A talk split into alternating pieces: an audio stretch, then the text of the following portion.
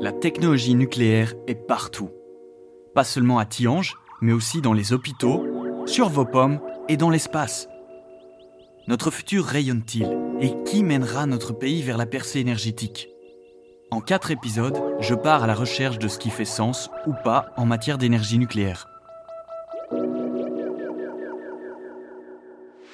Dans cet épisode, on ira de petites bêtes étranges dans un labo bruxellois à un village spatial sur la Lune.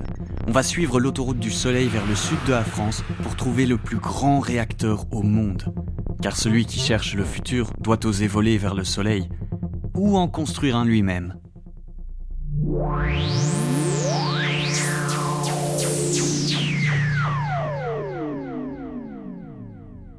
Alors le rayonnement cosmique, c'est en fait assez complexe. C'est tout ce qui nous vient au niveau des radiations euh, de, l'espace tout ce qui provient de l'espace. Cela veut dire que ça vient des galaxies, cela vient, provient aussi des étoiles et du Soleil. C'était la professeure Sarah Batou, une femme qui vit pour son métier et qui cherche après les possibilités qu'a l'homme dans l'espace. Récemment, elle a passé un mois au pôle Sud afin d'y déchiffrer les mystères de notre système immunitaire en conditions extrêmes. Professeur Batou étudie aussi comment mieux nous protéger des rayons cosmiques dans le futur. Sa spécialité, c'est justement le rayonnement cosmique. Et elle a de quoi faire. En effet, l'espace est hyper radioactif. Heureusement, sur Terre, ça ne nous pose pas de problème. Même pas en avion.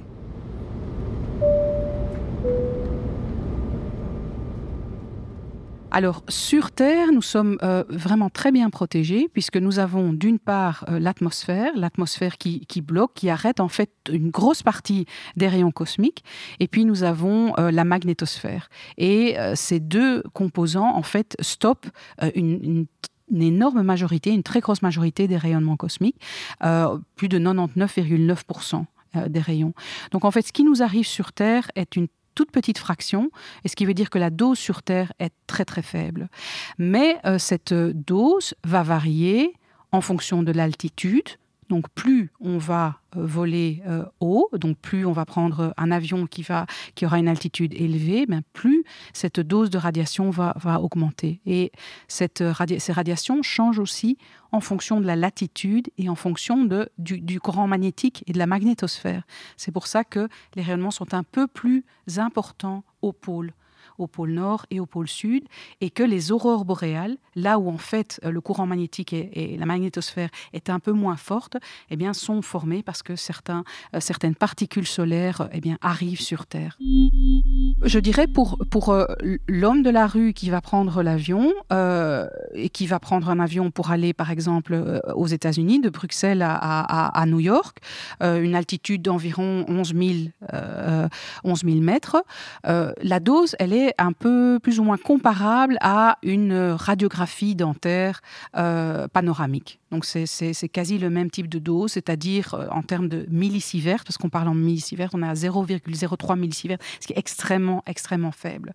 Donc on n'a pas de d'effet euh, sur la santé. Par contre, c'est vrai que le personnel, l'équipage à bord des avions, qui ferait ce voyage tous les jours de manière toute régulière, eh bien, serait beaucoup plus exposé. Donc il y a pour pour ce faire et pour cela des normes, des normes européennes, euh, des normes euh, au niveau de la Belgique, euh, de manière à, contrôler, mesurer, doser les, différents types de rayonnements auxquels ce, personnel est exposé. Avec un dosimètre, un petit appareil qu'on s'épingle sur les vêtements, on peut mesurer la quantité de rayons auxquels on est exposé. C'est une manière de garder un œil sur le niveau d'exposition du personnel aérien, car la limite par an est de 20 millisieverts.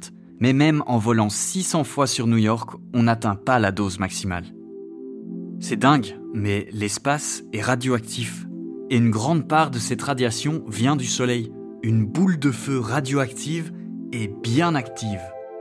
Le Soleil en particulier est un, très gros réacteur qui produit énormément de rayonnement, énormément de radiation, mais de manière euh, pas régulières, de manière euh, qui peuvent être assez euh, abruptes et très intenses. Donc on a parfois des éruptions solaires qui vont euh, envoyer une vague très importante et puissante de particules qui sont très radioactives et ces particules peuvent augmenter la dose d'environ un facteur 1000 en fait en, l'espace de quelques heures.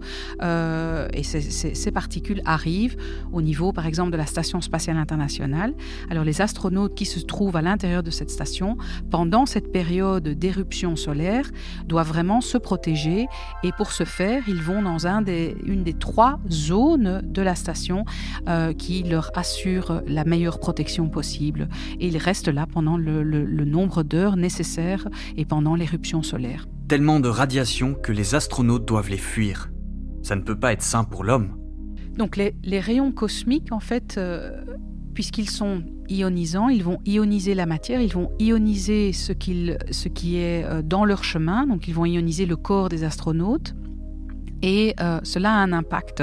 Cela a un impact euh, au niveau de l'ADN, au niveau du matériel génétique qui se situe à l'intérieur du noyau de chacune des cellules, et euh, un impact tel qu'il est très difficile pour les cellules de réparer les dommages au niveau de l'ADN.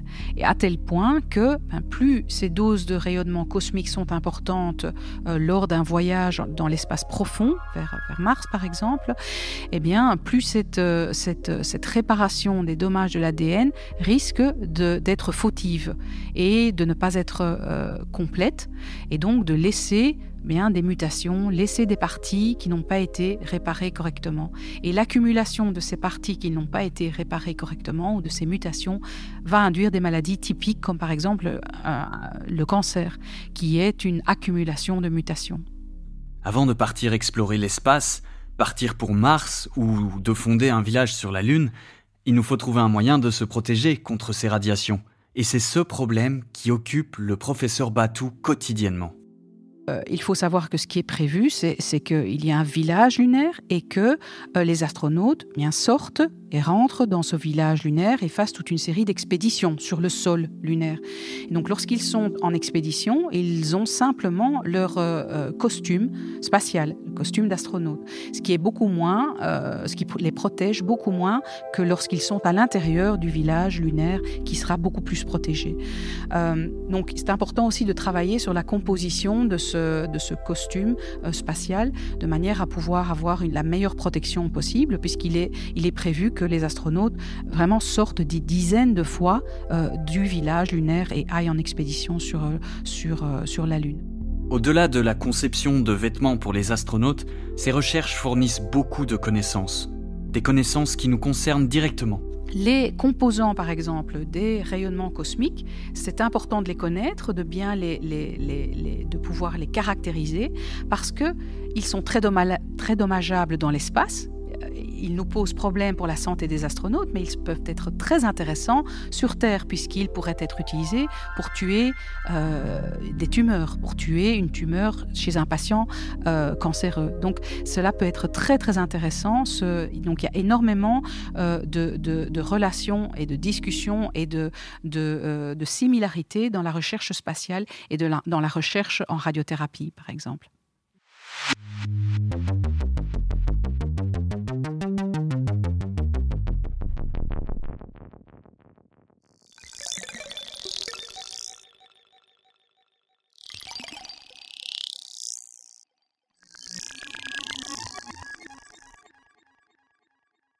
On parle vraiment d'animaux microscopiques, donc moins d'un millimètre de taille, donc on ne les voit pas à l'œil nu. Karine Van Donink est prof à l'université de Namur et à l'ULB où elle dirige son propre labo. Elle est connue internationalement comme étant le cerveau derrière l'étude de petites bestioles bizarres, des bêtes à peine visibles, au physique interpellant. Donc ils ont vraiment deux couronnes de cils qui tournent tout le temps et qui apportent la nourriture vers leur bouche. Ça, c'est vraiment caractéristique aux rotifères. Et en fait, au niveau du système digestif, après la bouche, on voit le mastax. Le mastax, ce sont des dents qui vont broyer la nourriture qui rentre et qui est très caractéristique aux rotifères. Et comme ils sont transparents, on le voit bien au microscope, ce mastax qui broie la nourriture. On les appelle des rotifères de petits animaux translucides avec une petite couronne, de courtes antennes, parfois jusqu'à cinq yeux et un corps qui bouge en accordéon. Ils ne sont pas que bizarres à voir, ils possèdent des talents intéressants, comme de pouvoir survivre à d'extrêmes conditions. On peut les congeler, les surchauffer et les dessécher sans qu'ils ne bronchent. Typiquement, ils ont un temps de vie de l'espèce que nous étudions de 30 jours. Mais par exemple, si on les dessèche au jour numéro 7, on peut les garder des années desséchés. On peut les mettre au congélateur jusqu'à moins 80 degrés. Quand on les ressort, on rajoute de l'eau et continue leurs 23 jours de vie sans problème. Il y a très peu d'espèces animales qui peuvent. Mais donc, il y a très peu d'animaux qui ont cette capacité. Donc, c'est très intéressant à étudier comment est-ce qu'ils ont cette capacité de, de se dessécher à n'importe quel stade de leur vie. Et en fait, cette capacité de se dessécher leur donne aussi le pouvoir de résister à des très hautes doses de radiation ionisante. Donc, ils savent survivre à des doses exceptionnelles qui tuent n'importe quelle autre cellule ou quel autre animal. Les rotifères peuvent faire ce qu'aucun autre organisme sur Terre ne peut faire, se protéger contre ces rayons ionisants, radioactifs. Et cette caractéristique a donné à Van Donink une idée. Si ces petits animaux peuvent résister aux radiations sur Terre, peuvent-ils en faire autant contre les rayons cosmiques dans l'espace? Qu'en 2016, on avait proposé un projet à l'ESA, European Space Agency, pour en faire un organisme modèle pour la recherche spatiale. Et donc ce projet a été soutenu et on a trois expériences qui ont été sélectionnées avec les rotifères dans l'espace. Et donc ces expériences vont essayer de comprendre leur extrême résistance, est-ce à quoi il résiste? On a pu démontrer qu'il résiste à des hautes doses de radiation de protons. Et quand je parle de haute dose, c'est plus de 1000 grés, donc c'est énorme, en protons, en X-rays et en particules de fer. Par ailleurs, ce qu'on étudie aussi, c'est comment est-ce qu'ils réparent tout ça quand leur, quand leur matériel génétique est complètement cassé. La réaction de ces petites bêtes au rayonnement cosmique peut donner des réponses à d'autres questions. On ne sait pas aujourd'hui, quand les astronautes vont faire des longues missions dans l'espace et qui vont être exposés à la radiation cosmique, qui vont accumuler des dommages, est-ce que leur mécanisme de réparation du matériel génétique a lieu et est bien efficace? Pourquoi les rotifères peuvent être un modèle tellement intéressant pour la recherche spatiale C'est qu'en fait, qu'on compare une bactérie, un virus, un champignon, une plante, un animal, on est formé du même matériel génétique. Donc, c'est les quatre mêmes bases qui forment tout le matériel génétique du vivant. Donc, étudier l'impact de la radiation cosmique sur l'ADN de l'homme ou du rotifère, c'est la même chose. Mais le rotifère, il est beaucoup plus petit, donc il prend pas beaucoup de place quand on fait les expériences sur... Euh, dans l'espace. En plus, on peut avoir plein de réplicas des milliers de réplicas. Donc scientifiquement, statistiquement, c'est bien plus intéressant. Et en plus, c'est pas seulement le matériel qui, génétique qui est le même. Mais si on compare une cellule humaine à une cellule de rotifère, ben, ils ont l'ADN génétique dans le noyau, ils ont les mêmes organelles, les cellules fonctionnent de la même façon.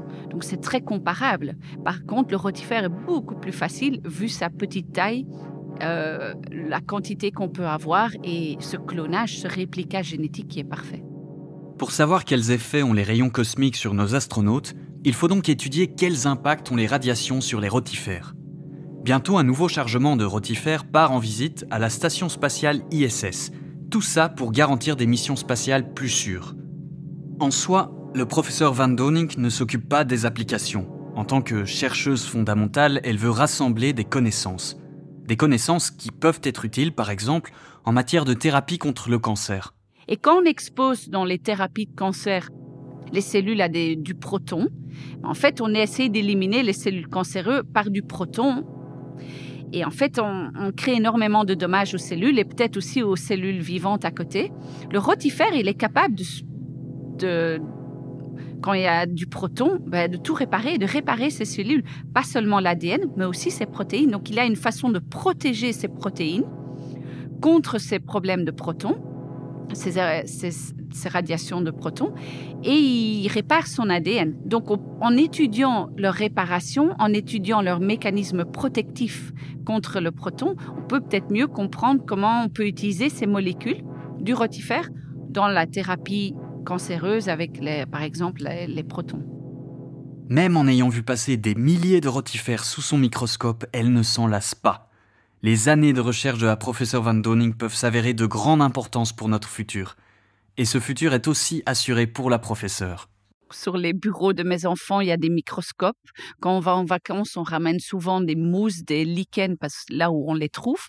Et donc, on les regarde souvent. Ma fille de 8 ans, elle est aussi passionnée par les rotifères, elle les connaît bien. Moi, j'en ai beaucoup observé pendant mon postdoc à Harvard, tous les jours. C'était ma recherche, j'en ai analysé des milliers. Maintenant, c'est mon équipe de recherche qui les, qui les observe plus souvent que moi. mais c'est certain que ça fait partie de ma vie du quotidien.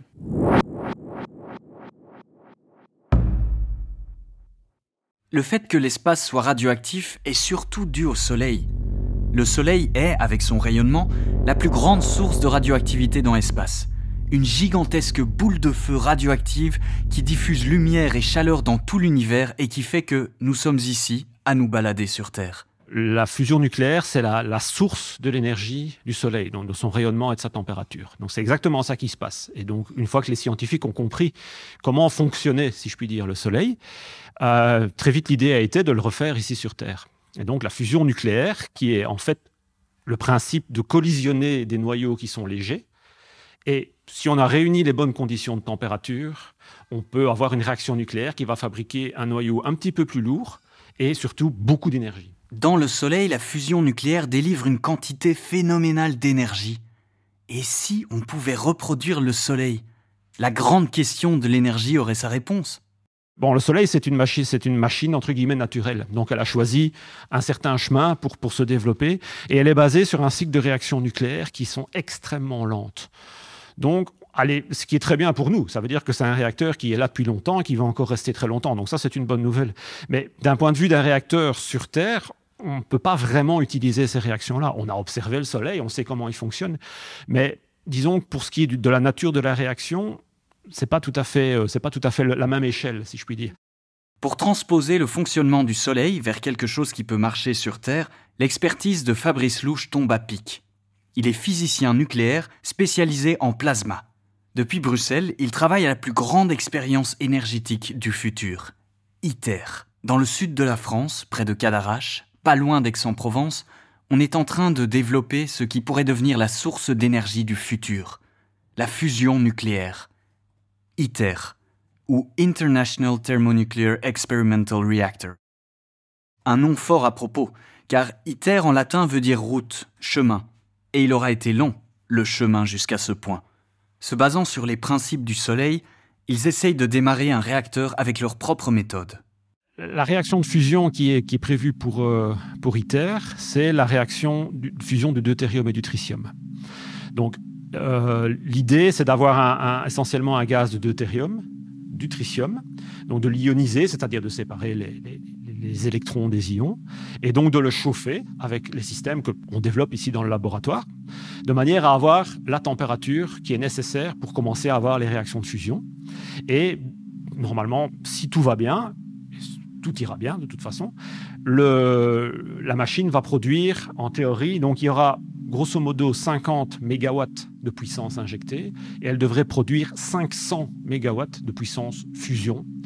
Et donc aussi euh, créer un plasma, de combustion, un plasma en combustion, donc qui est, une des inconnues de ITER. Et, euh, donc voilà, donc l'idée d'ITER, c'est d'étudier, d'étudier ces plasmas d'été. Euh, le plus longtemps possible, de vérifier si on sait les contrôler et, toutes ces choses-là. Voilà. ITER deviendra un réacteur avec lequel on pourra étudier énormément de choses. Le processus promet d'être fastidieux, car avant de pouvoir drainer de l'énergie du réacteur, il faudra veiller à ce que le réacteur fonctionne correctement. La fusion nucléaire, c'est pas vraiment de la science de cabane de jardin. Les neutrons sont les, les produits de la réaction. Donc la réaction, c'est deutérium-tritium, et le produit, c'est de l'hélium. Lui, il reste dans la machine et donne son énergie aux autres particules. Et les neutrons, eux, sont éjectés. Ce sont des neutrons très rapides. Vont... En fait, c'est eux qui ont 80% de la puissance qui est produite par la réaction. Et c'est ces neutrons-là, si on arrive à les... On doit les ralentir. Une fois qu'ils sont ralentis, bon, ça chauffe le mur et ça va ils vont transférer leur énergie à... au mur. Et ce mur, en fait, va lui faire en sorte que cette énergie soit transférée vers l'extérieur. Donc, dans le cas d'un réacteur, ce sera une turbine avec, euh, qui va produire de l'électricité. Donc, le neutron est un produit de la réaction. Et donc, c'est lui qui contient. Donc, c'est lui, en fait, l'acteur principal au niveau énergétique, parce que c'est lui qui contient toute cette énergie. Voilà.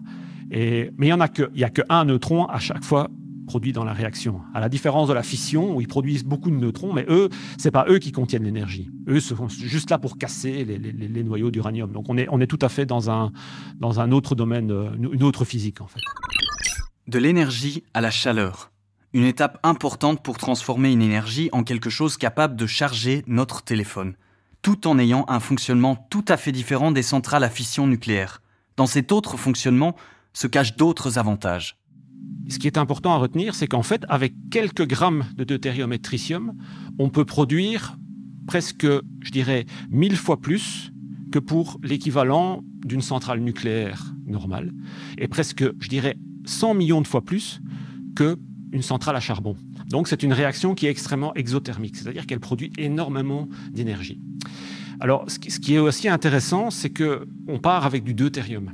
Et donc le deutérium, c'est quelque chose qu'on trouve dans l'eau de mer. Donc c'est quasiment inépuisable.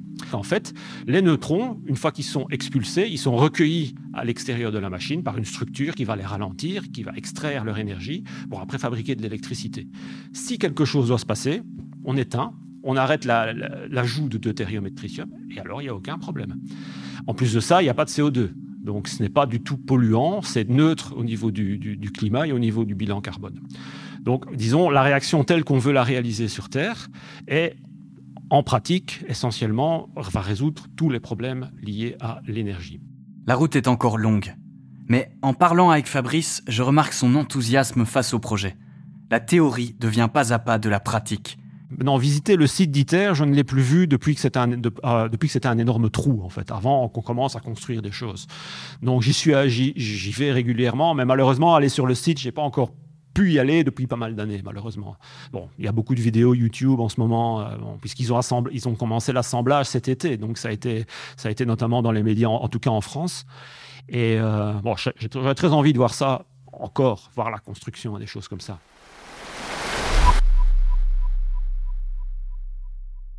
L'ITER est un projet qui défie l'imagination.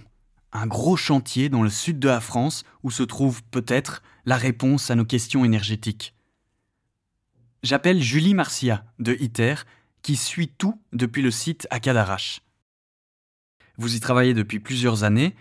Comment est-ce, en tant que collaborateur, de participer à un tel chantier? Bien, aujourd'hui, on, ne peut, euh, on peut qu'y croire. Hein. Moi, j'ai rejoint le projet en 2013. Euh, à l'époque, il y avait un grand trou. Il y avait, avait pas grand-chose. Il y avait beaucoup de camions qui s'affairaient sur le chantier. Il y avait beaucoup d'ouvriers. Il y avait à l'époque que deux bâtiments qui étaient construits euh, le bâtiment siège et un atelier de fabrication dédié aux, aux aimants extra larges. Euh, avec, si je ne me trompe pas, l'installation électrique. Euh, aujourd'hui, j'ai la chance d'avoir un bureau qui donne sur le chantier. Donc, euh, à travers la vitre, je peux voir les bâtiments sortir de terre jour après jour. Alors, on, entend justement vos enfants dans le fond. Oui. Est-ce que c'est un projet dont on va pouvoir vivre l'aboutissement ou alors c'est plutôt quelque chose pour nos petits-enfants? Alors, on, y travaille dur. Effectivement, personne n'est capable de, de, prédire l'avenir et de donner une date, une date précise. Ce qu'on sait, c'est que c'est comme euh, les bâtisseurs de cathédrales en fait. Hein. C'est un projet qui se transmet de génération en génération. Euh, ce sont nos anciens qui ont démarré la construction des, premiers tokamaks. Les, les tokamaks existent depuis euh, une soixantaine d'années. Euh, on est aujourd'hui en train de, de, construire cette euh, plus grande machine. Ce sera la plus grande installation jamais construite aujourd'hui. Ça sera la première à produire plus d'énergie que ce qu'il n'en aura été injecté pour chauffer, pour allumer la réaction, pour démarrer le plasma. Euh, et on vise une production dix fois supérieure euh, à l'apport de chauffage. Donc euh, aujourd'hui, la machine ITER, c'est un prototype. On va réaliser une vingtaine d'années de recherche sur le site de Saint-Paul-de-Durance. Euh, à terme, on, pourra bénéficier de la fusion. Ça sera effectivement pour les générations à venir. Mais le tokamak ITER ne produira pas d'électricité. il faudra attendre quelques années encore avant de pouvoir bénéficier de la fusion comme source d'énergie. Et alors, est-ce que la fusion nucléaire, est-ce que c'est quelque chose dont le monde a besoin? Donc aujourd'hui, on a besoin de, la fusion comme source d'énergie car le contexte actuel est assez euh, assez triste. Hein. On a une population qui augmente de manière considérable, euh, notre mode de vie évolue, nos besoins énergétiques augmentent, la population elle est encore attendue de croître. Euh, on est en train de puiser dans nos ressources. La planète souffre du fait des émissions de gaz à effet de serre. Nous devons donc trouver une solution et une alternative aux, aux énergies fossiles. la fusion serait donc une alternative possible, une vraie solution à ce problème. C'est une source d'énergie qui ne dégage pas de gaz à effet de serre, donc qui sera sans impact sur le climat. C'est une source d'énergie qui offre de très très beaux rendements. avec un gramme de mélange de deutérium-tritium, on produit autant d'énergie qu'avec 10 tonnes de pétrole. Donc c'est assez incroyable. Euh, c'est une source d'énergie propre, il n'y a pas de déchets de haute activité à vie longue, et c'est une source d'énergie sûre, nous n'avons pas d'emballement de la réaction dans une installation de fusion. Donc tout ça, ça fait que la, fusion euh, serait potentiellement une source d'énergie euh, qui puisse pallier à tous les problèmes auxquels on fait face aujourd'hui et offrir un monde plus sain, plus pur, plus propre pour les générations à venir.